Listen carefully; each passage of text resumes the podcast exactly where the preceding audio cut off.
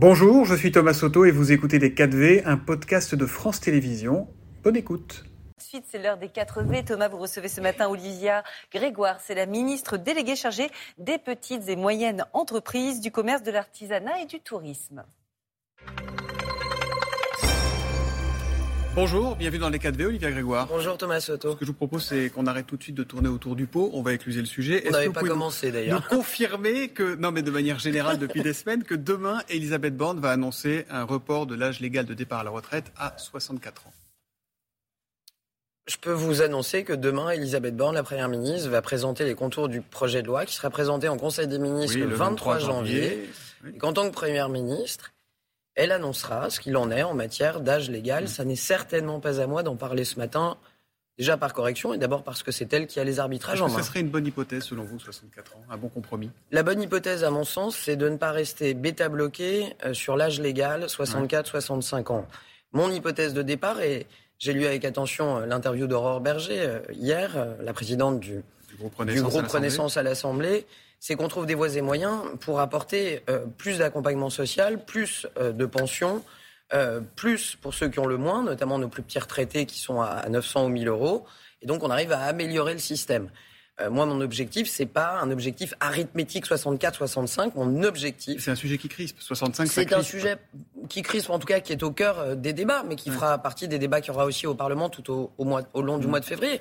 On peut pas d'un côté dire faut concerter, écouter, et d'un autre arriver en disant c'est emballé pesé, il n'y a pas de discussion. Mm. Il y aura des discussions sur ce sujet dans le mois, Mais sur la base de 64 ans sur la base de ce que la Première ministre annoncera demain. C'est curieux parce que l'Élysée laisse fuiter des infos, hein, balance des infos pour nourrir les papiers des éditorialistes, etc. il faut bien. Et vous, les ministres, vous n'avez pas le droit de le dire. Parce que les infos qui donnent, c'est 64 ans. Et c'est, euh, on est hors sujet ou pas?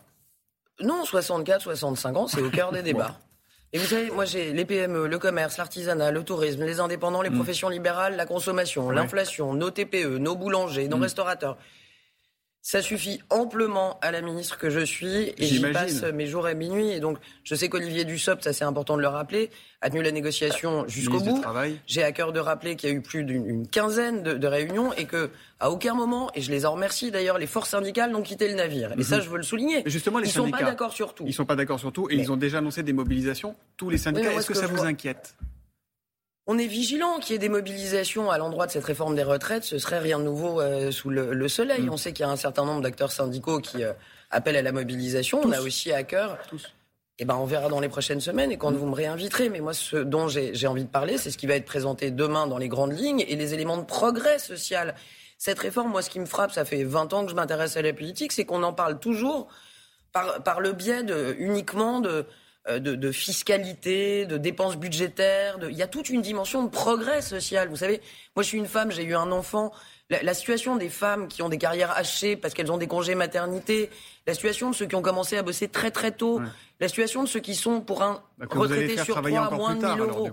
non, on va adapter les choses pour faire en sorte que, notamment ceux qui travaillent le plus longtemps et ceux qui ont des carrières, celles qui ont des carrières hachées bien souvent, soit, soit mieux accompagnés. Donc il y a mm. toute une dimension d'amélioration du système. Dans votre secteur, dans le périmètre de votre portefeuille, il y a beaucoup d'artisans, de professionnels qui ont des petites retraites.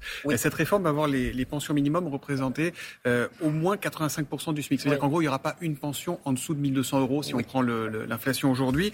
Sauf que ça ne sera valable que pour les futurs retraités, pas pour ceux qui touchent moins aujourd'hui. C'est pas très juste ça, non? Ça, c'est. Vous avez le projet de loi en main, vous? Bah, C'est ce que nous dit l'Elysée, c'est tout ce qu'on dit. Et bien, on nous dit que c'est peut-être la cartouche que sortira le gouvernement plus tard. C'est vrai, ça ou pas? Moi, j'attends de voir la présentation par la Première ministre du projet de loi de réforme des retraites. Est-ce que, quand même, vous avez le droit d'avoir un avis avant d'avoir la présentation? Est-ce que vous trouverez juste. Est-ce que vous trouverez juste de le donner aux retraités d'aujourd'hui et ceux qui sont déjà à la retraite? Tout ce qui est de nature à améliorer notre système, j'y suis favorable. Donc, oui, vous trouveriez juste? Je vous laisse euh, déduire. C'est dur, hein, vous êtes dur ce matin, hein, dis donc.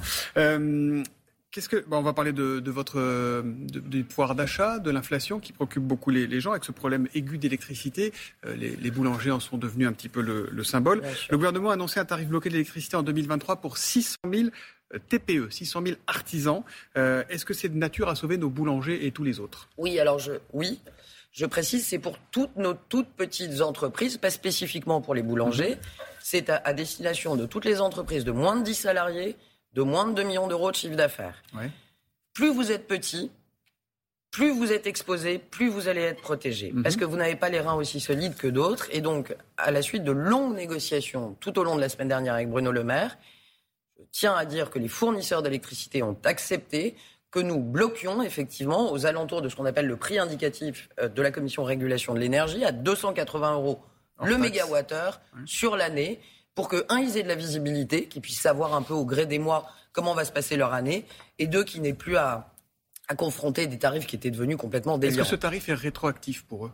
Non, ce tarif s'applique à partir de janvier 23. Donc il faudra payer les grosses factures du mois de décembre. Alors, sachant que pour ce qui est des factures du mois d'octobre, novembre, décembre, au moment où je vous parle, pour ce qui est déjà de septembre-octobre, mhm. vous avez un site impôt.gouv.fr qui permet à toutes nos PME, pas uniquement nos tout petits, toutes nos petites et moyennes entreprises jusqu'à 250 salariés, d'être aidées. Vous envoyez deux factures d'énergie sur les mois précédents et vous êtes accompagné avec une prise en charge d'une partie de la facture. À compter de janvier 2023, en plus, il y a ce qu'on appelle un amortisseur, on va dire le plus simplement possible, allez, une ristourne de 15 à 20 pour toutes nos petites et moyennes entreprises sur leur facture.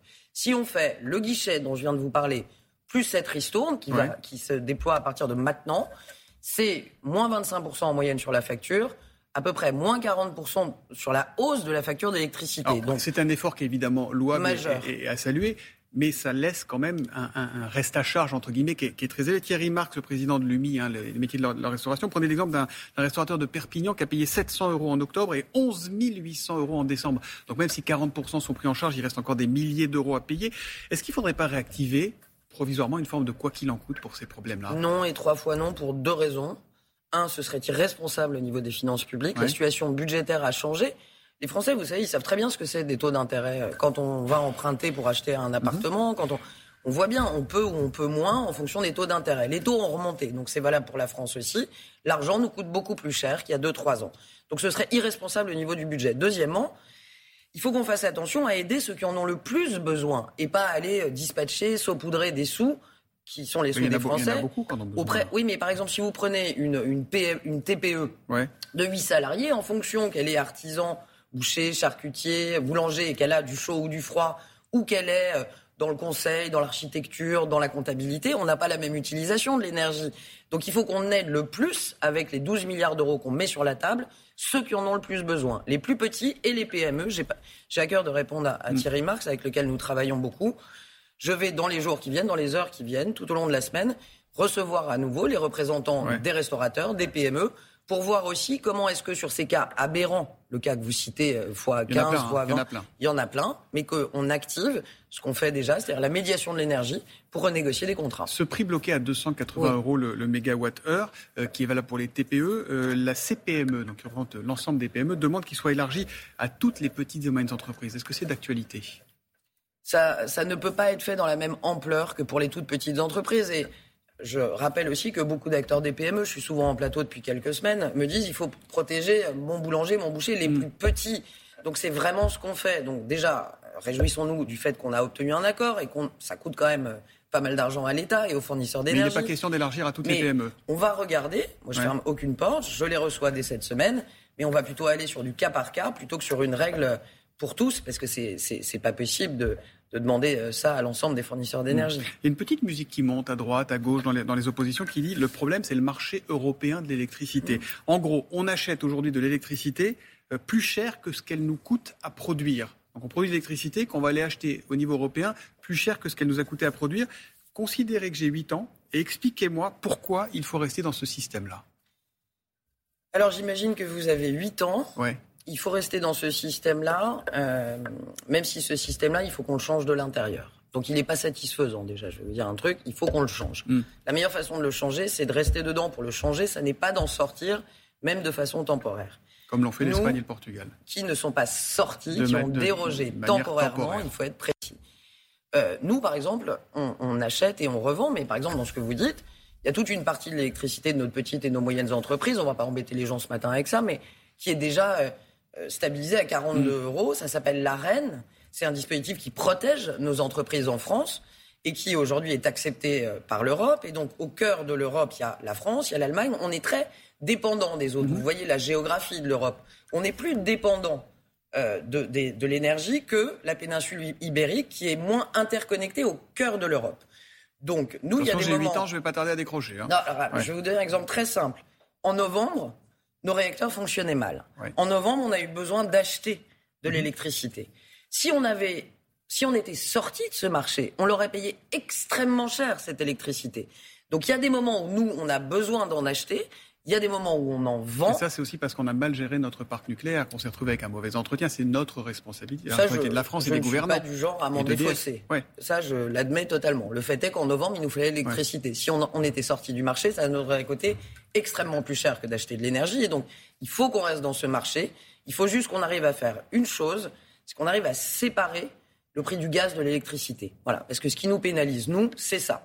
Ça fait l'objet de nos oui, parce discussions que pour, dans les prochains pour dire les choses simplement, ce prix de l'électricité, il est aussi indexé sur le prix du gaz. Oui, c'est ça nous, on a l'électricité décarbonée, qui est nucléaire, et on paye plus cher parce que c'est indexé sur le prix du gaz qui est carboné. Exactement. Mais on marche sur la tête, Olivier. Il faut séparer. Mais quand Oui, oui on marche sur la tête. Enfin, la plupart de ceux qui nous ont fait marcher sur la tête et qui critiquent aussi sur les plateaux aujourd'hui étaient partie prenante des débats à l'époque. Donc, quand, dans les prochains mois, il y a une chose que je peux vous annoncer qui est, importante, par exemple. Cette réforme, c'est toujours très long, les réformes en Europe. Il faut 2-3 ans pour réformer tout le marché électricité. Bruno Le Maire, par exemple, hein. c'est beaucoup trop long. Donc Bruno Le Maire a obtenu qu'on arrive à traiter séparément ce sujet de gaz-électricité, sans avoir à faire toute la mm. réforme, pour justement que dans les prochains mois, on puisse avancer. On a bon espoir à y parvenir, peut-être d'ici l'été, mais je peux vous assurer qu'on y bosse euh, mm ardemment. Vous avez parlé tout à l'heure du, portail du gouvernement pour aller chercher les aides. Il y a beaucoup, beaucoup de petits commerçants, d'artisans qui disent on n'y arrive pas, c'est compliqué. Bruno Le Maire lui-même disait il y a quelques jours c'est vrai que beaucoup de personnes qui ont droit à des aides ne vont pas les chercher. Comment simplifier tout ça? Comment simplifier? Emmanuel Macron lui-même a dit j'ai essayé, je me suis mis dessus, j'ai rien compris. Non, il a dit j'ai essayé. Il n'a pas dit j'ai rien compris, mais il a dit. Mais il n'a pas répondu. Oui, il a dit c'est trop compliqué. Il faut apporter euh, des solutions non pas euh, uniquement sur les plateaux télé de façon nationale, mais à proximité des gens et à proximité euh, des boulangers, des artisans, des restaurateurs qui souffrent.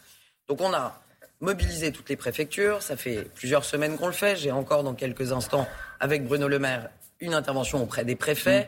Il faut que dans chaque département, pas au niveau national comme ça, mais dans chaque département, les centaines d'artisans soient contactés par les préfectures pour leur dire ce qui est à leur disposition. C'est au préfet de contacter les commerçants. On, met la flèche dans ce sens-là.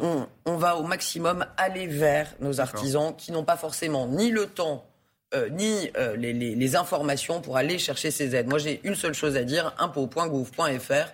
Vous descendez un peu, c'est mm. sur la, la page d'accueil.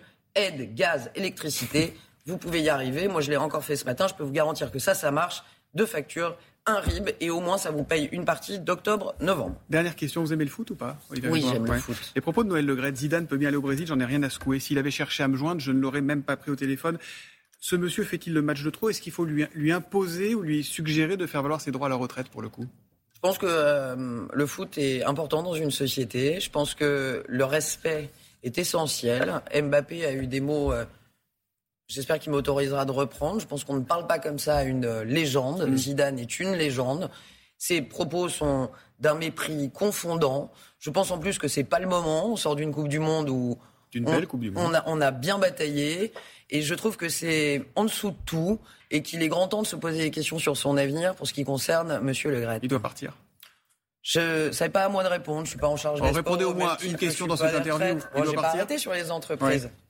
Il doit partir le foot euh, mérite euh, mieux et nos légendes aussi.